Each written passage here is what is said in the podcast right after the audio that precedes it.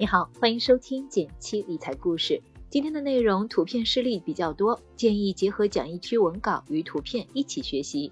想持续提升理财技能、拥有自由人生的小伙伴，一份万人领取的理财工具包，搜索公众号“简七独裁，回复“电台”免费领取。一起来看看今天的内容。最近收到一位朋友的好消息，说是今年靠买卖上市的可转债赚了两千五百多块。真是令人羡慕，其他都在跌，没想到可转债成了今年的赚钱主力。朋友发来一个哭笑不得的表情。有部分年初开始投资已上市可转债的朋友，今年逆袭成了赚钱大师。不少读者朋友就呼吁，让我们科普一下，普通人投资可转债的方式一般有两种：打新债或者直接买卖可转债。今天咱们就依照今年表现涨的原因，能投资吗？这三个思路和你聊一聊可转债交易，也要注意一下，本内容仅为科普分享，不构成任何投资建议，请务必将投资决策权牢牢把握在自己手中，这也是我们努力做好科普的价值。除了打新债，我们也能像买卖股票一样，买卖已经上市了的可转债。对于可转债市场，你可以通过中证转债指数来粗略衡量它的情况。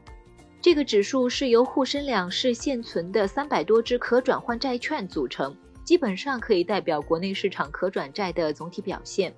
年初至今，中证转债指数的收益率高达百分之十七点五六，大大跑赢了 A 股市场的晴雨表沪深三百指数。即使是表现亮丽的中证五百、创业板指数的涨幅也分别只有百分之十四点二二、百分之十一点零四。另外，对比同一时期的最大回撤，中证转债指数今年以来的最大跌幅只有不到百分之六，比另外三个都要小。从图中可以看到，今年中证转债指数整个走势是突突向上的。说可转债是今年最佳投资品类之一，也毫不为过。为什么能涨得这么高呢？要回答这个问题，咱们需要先回到可转债这个产品的本质，具有债券和股票的双重特质。我们分别来看，就能找到原因了。一是有债券的保底特性，理论上可转债是一种保本的产品，它是上市公司向投资者借钱的凭据，每张面值一百元。我们持有可转债，只要公司不倒闭，债券到期的时候，公司就要按照一百元面值给我们还本付息。但对于上市公司来说，这相当于未来很长一段时间还要背负不小的债务，他们自然更希望你转换成股票。这样你就成了公司的股东之一，就会和公司共同承担市场中的风险，公司就不用还你钱了。所以可转债的世界有一个强制赎回的触发条件，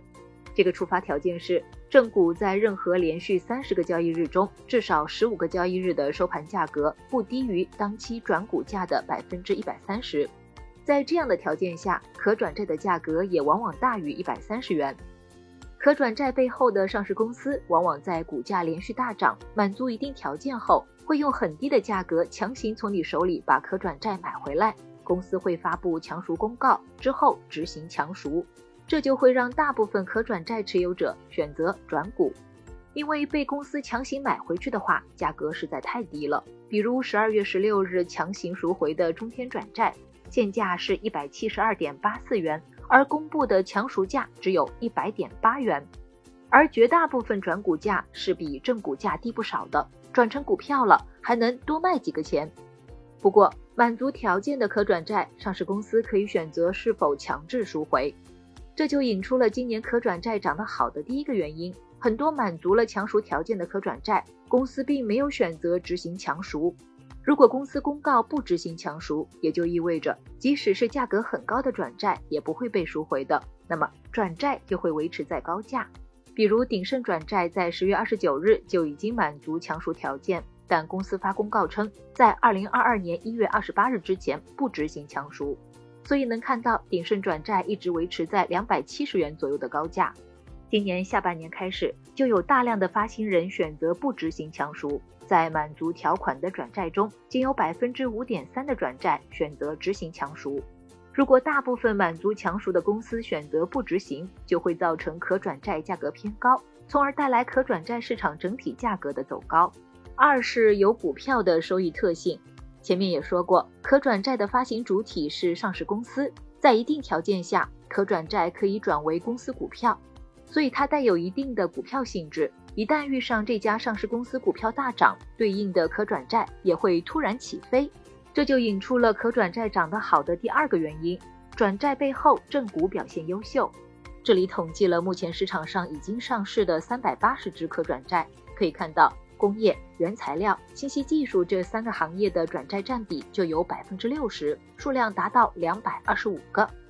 数量达到两百二十五个，并且发行这些可转债的大都是中小型公司，正股总市值在一百五十亿以下的转债就有两百五十六只，占整个转债市场的百分之六十七。回顾二零二零年的市场风格，科技成长股和上游原材料涨幅领先，加上国家对中小企业的政策扶持，所以上市的转债不仅压中了涨幅较多的行业，而且背后对应的正股偏中小市值，所以才有更多的上涨弹性空间。那么问题就来了，可转债还能投资吗？可转债投资中有一个比较出圈的双低策略，指的是去挑选低价格、低转股溢价率的可转债来买。等到突突上涨时卖，低价格很好理解，指的是可转债买入价格。我们知道可转债的面值都是一百元一张，根据过往的数据加上债券利息，一起约为一百零三元。那么价格不高于一百零三元的可转债，自然安全系数高一点。而转股溢价率越低，意味着可转债的股性就越强，可转债获取高收益的概率就越高。那么对于新手而言，你只要做到以下三件事就够了。一百零三元以下买买买，一百零三元到一百三十元等等等，一百三十元以上卖卖卖。但是在当下的市场环境中，低价格、低转股溢价率的可转债越来越少了。今天拉的数据中，低于一百零三元的可转债只有四个，而它们的溢价率都高得可怕。据国泰君安研究所统计，截至二零二一年十一月底。可转债的平均转股溢价率为百分之三十六左右，比二零一七年以来百分之九十五的时间都要高。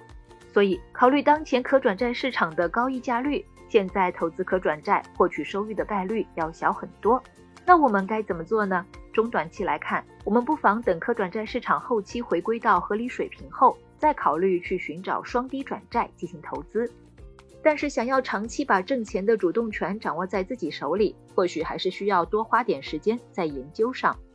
可转债的双低策略和投资大师格雷厄姆爱干的捡烟蒂股有不少共同之处。一根烟抽到只剩下烟蒂，很多人会直接丢弃，但烟蒂部分，但烟蒂部分还能让人再吸一口。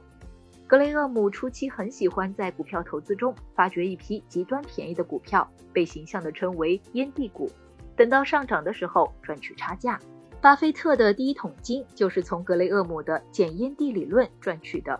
但是二战结束后，伴随着经济复苏，美国股市迎来一波上升趋势。这样的背景下，格雷厄姆的检验地理论过于保守，就有些不适应那时候的市场了。格雷厄姆也紧跟着升级，提出了我们如今耳熟能详的价值投资理论。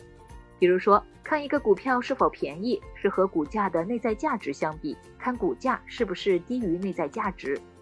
对比两只股票，一个股价十元，一个股价八元，前者虽然股价高一些，但不一定比后者贵。重要的是背后的资产成色如何。可转债也是一样的，之后想要通过可转债赚钱，会越来越回归到背后上市公司的本身价值上。不断加以学习和实践，和市场共同成长，才能涨跌都舒适，并且真正赚到钱。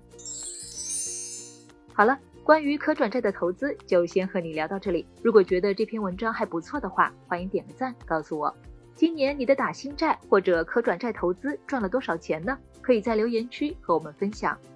别忘了根据音频开头的提示，免费领取理财工具包，学习更多理财技能，享受稳稳变富的感觉。